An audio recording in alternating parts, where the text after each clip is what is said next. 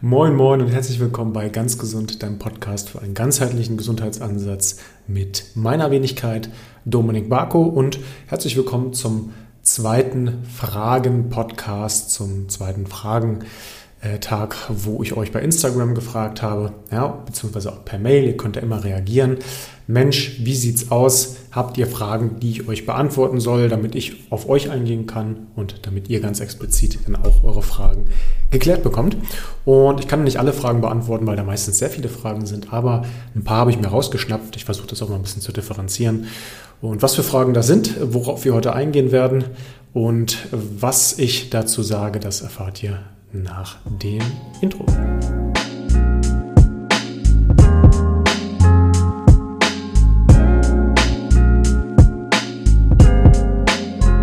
So, wir legen gleich los und fangen als allererstes mit einer mechanischen Frage an. Ja, ich mache ja ganz viele mechanische Themen auch dafür.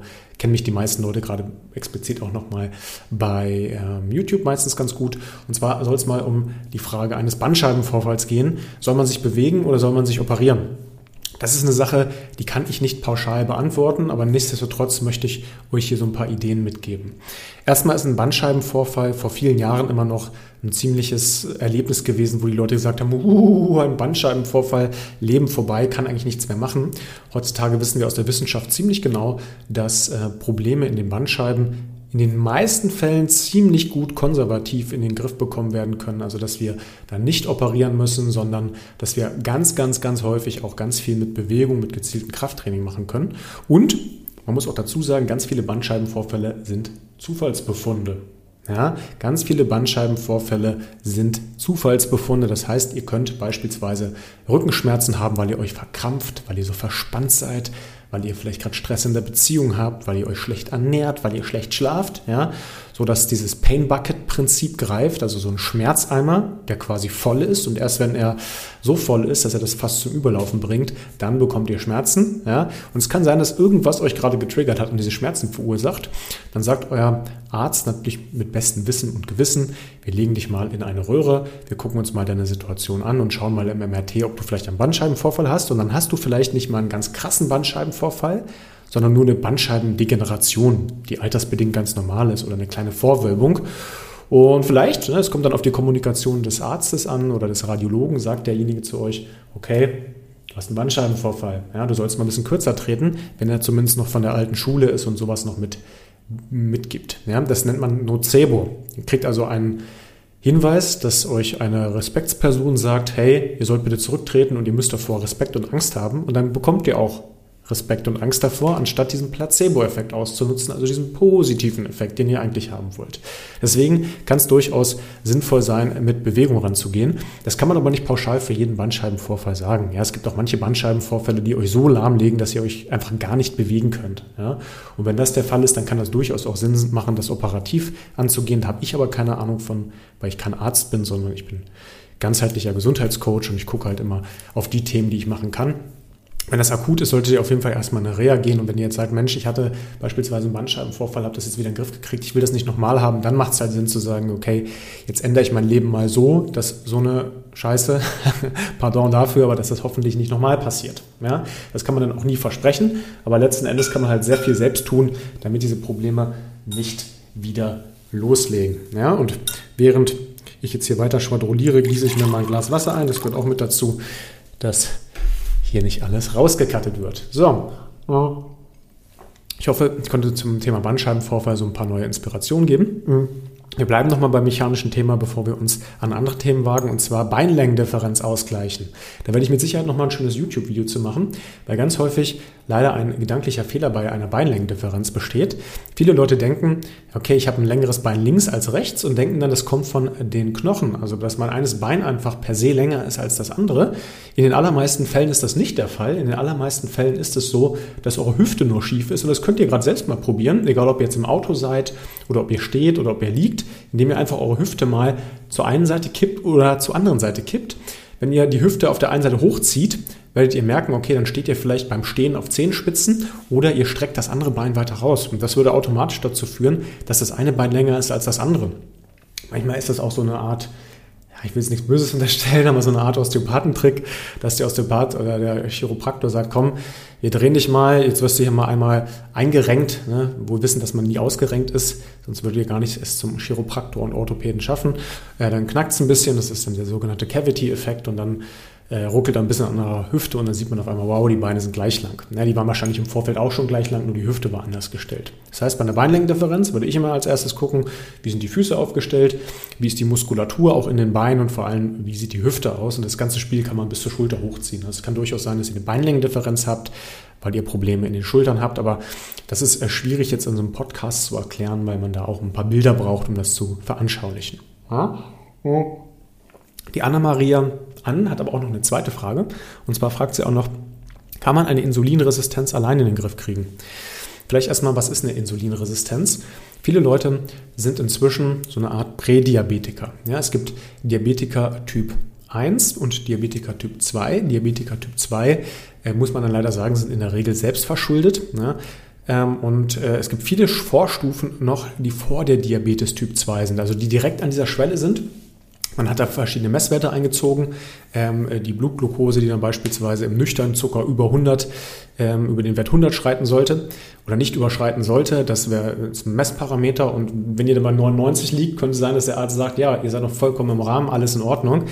Drei Tage später ist er bei 101 und dann sagt er auf einmal Diabetiker. Ja, also es gibt viele Leute, die Prädiabetiker sind und dann eine Art Resistenz gegenüber Insulin bilden. Ja, also Insulin würde normalerweise dafür sorgen, dass der Zucker vom Blut in das Gewebe transportiert wird. Und wenn ihr aber eine Resistenz aufgrund eures Lebensstils entwickelt habt, dann kann es durchaus sein, dass die Glucose nicht mehr in die Zellen geführt werden kann und ihr dann eine, ja, ein Problem habt, weil ähm, da soll, soll die Glucose hin. Ja, die soll ja nicht im Blut rumschwirren, soll, die soll ja letzten Endes ins Gewebe, damit ihr Energie haben könnt. Und wie könnt ihr das selbst in den Griff bekommen? Indem ihr euren Lifestyle ändert. Das ist aber jetzt nicht einfach so gesagt, dass ich sage, ja, ihr habt jetzt zwei Hacks oder drei Tricks oder sowas. Das hat dann was mit Ernährung zu tun, also wie ihr euch ernährt, was ihr esst, wie häufig ihr esst, in welcher Kombination ihr esst. Das ähm, hat auch was damit zu tun, wie ihr schlaft. Das hat auch was damit zu tun, wie euer Stresslevel ist und wie viel ihr euch bewegt. Ja, also die Komponenten sind da sehr, sehr wichtig. Das heißt, ja, man kann das theoretisch selbst in den Griff kriegen.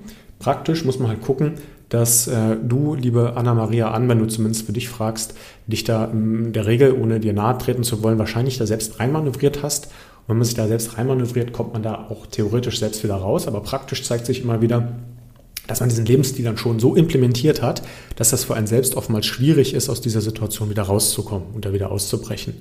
Und da hilft es dann häufig, sich Hilfe mitzuholen. Wir machen das unter anderem auch. Kannst dich also auch gerne mal bei uns bewerben und dann hören wir uns deine Situation mal an. Dann äh, eine Frage von Sino18. Wie kann man den Schlafrhythmus programmieren? Der Schlafrhythmus lässt sich nicht komplett programmieren. Wissen inzwischen, und da arbeite ich ja mit einem äh, Berliner äh, Unternehmen zusammen, das eine Ausgründung aus der Berliner Charité ist. Ähm, da habe ich auch mal einen Podcast gemacht mit Amir Ali. Ganz liebe Grüße an dieser Stelle, hört euch den gerne auch nochmal an. Ähm, dass der Schlafrhythmus bei jedem unterschiedlich ausgestaltet ist. Es gibt Leute, die sollten tatsächlich um 21 Uhr ins Bett gehen und es gibt Leute, die sollten tatsächlich eher um 4 Uhr nachts ins Bett gehen. Ob das jetzt so angewohnt gewöhnt wurde und wir uns das quasi schon selbst in unserer RNA manifestiert haben oder äh, ob das ähm, evolutionsbedingte Thematik ist, ne? Thema nicht alle sollten früher in einer Horde schlafen, damit man nicht überfallen werden kann. Es muss auch immer welche gegeben haben, die wach gewesen waren und die in dem Stadium geguckt haben, dass man nicht überfallen wird. Kann durchaus sein, das wäre eine evolutionäre Begründung. Fakt ist allerdings, dass viele Leute einen unterschiedlichen Schlafrhythmus haben, gemessen an ihren Cortisolkurven. Ja, also das ähm, Cortisol, das ist ein äh, Hormon, was uns letztlich äh, wach hält, ja, was uns äh, Power gibt, was uns Energie gibt, was aber auch zu viel sein kann, wenn wir zu viel Stress haben und was auch zu niedrig sein kann. Fakt ist aber, dass wir das nachts nicht brauchen, sondern nachts Melatonin. Ja? Und Melatonin hat so einen sogenannten Melatonin Dim Light Onset, also einen Punkt, wo Melatonin sagt, okay, jetzt gehe ich in die Höhe, jetzt mache ich dich auf natürliche Art und Weise müde. Ne? Vielleicht sagt der eine oder andere jetzt, ja, ich bin aber den ganzen Tag müde, dann hat das nichts mit Melatonin zu tun, dann ist das Erschöpfung. Dann sollte man das halt auch ganzheitlich versuchen anzugehen. Kriegt man halt auch mehr oder weniger in den Griff oder kann man in den Griff kriegen, aber das liegt dann nicht unbedingt am Melatonin.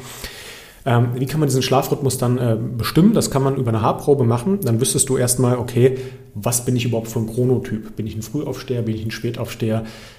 Stehe ich vielleicht immer auch zur ganz falschen Zeit auf und gehe zu einer ganz falschen Zeit ins Bett. Denke ich, ich muss um 21 Uhr ins Bett gehen, aber eigentlich wäre ich eher der 4 Uhr Nachts-Typ. Ja, dann kann man da vielleicht schon mal je nach Job und Lebensgestaltung ein bisschen adjustieren. Ja, das sind jetzt zwei Extrembeispiele. Meistens ist das nicht so extrem. Aber es gibt auch verschiedene Faktoren, die eure biologische Uhr quasi am Morgen einmal stellen. Ja, sonst würdet ihr ja jedes Mal, wenn ihr einen Jetlag habt und irgendwie in die Vereinigten Staaten reist oder nach Asien, da überhaupt gar nicht mehr aus diesem Rhythmus ausbrechen können. Und da hat der Körper verschiedene Signalgeber und das sind drei große Signalgeber. Das ist zum einen der Signalgeber Licht. Ja, also Licht ist was ganz Wichtiges. Wenn wir morgens als allererstes uns mit hellem Sonnenlicht konfrontieren, dann weiß der Körper, okay, es scheint nicht mehr Nacht zu sein, ab jetzt kann kann die ganze Organuhr, kann die ganze äh, Körperuhr dann quasi einmal loslegen zu ticken und mich dann in 16 Stunden wieder müde machen. Das gleiche ist Bewegung, ja, also morgens mit Bewegung zu starten, das ist halt auch nicht ganz verkehrt. Und das dritte ist Essen. Hier wäre ich ein bisschen vorsichtig. Manche Leute sollten vielleicht sofort essen, wenn sie dem Schlaf Priorität einräumen. Andere sollten lieber etwas warten. Ich persönlich handhabe es so, dass ich mich mit Bewegung, mit Licht, mit Entspannung konfrontiere morgens und erst später esse. Ja, das äh, passt dann eher zu meinem intermediären Fasten, was ich mache, bei mir 14-10. Ist aber ein anderes Thema. Ja, also ihr könnt auch den Schlafrhythmus beeinflussen. Ähm, ihr solltet aber erstmal verstehen, dass es verschiedene Schlafrhythmen gibt und ihr solltet auch diese Themen Licht, Bewegung und Nahrung dann mit ins Kalkül ziehen. Die nächste Frage kommt von Poetes. Ja, Poetes fragt, kann man oder können sich Angststörungen in körperlichen Beschwerden auslösen?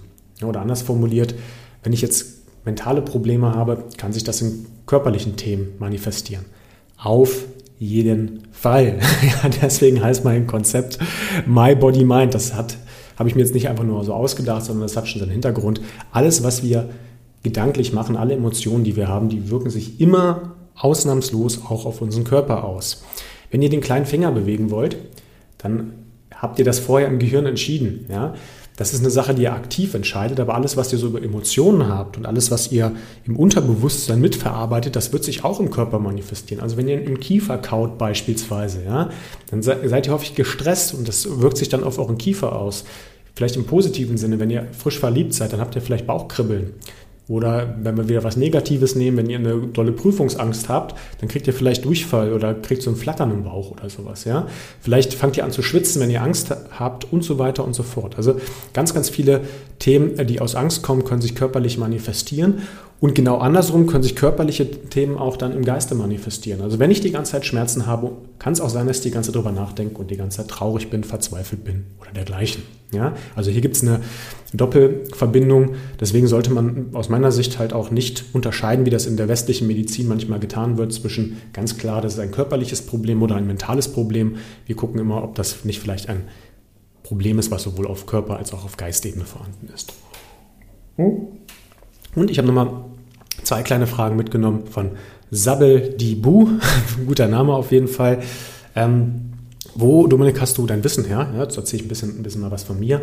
Ich habe mein Wissen äh, tatsächlich mir ähm, viel autodidaktisch angeeignet. Also ich bin jemand, der gerne liest und dann gerne Sachen auch übers Lesen aufsaugt, wie so ein Schwamm.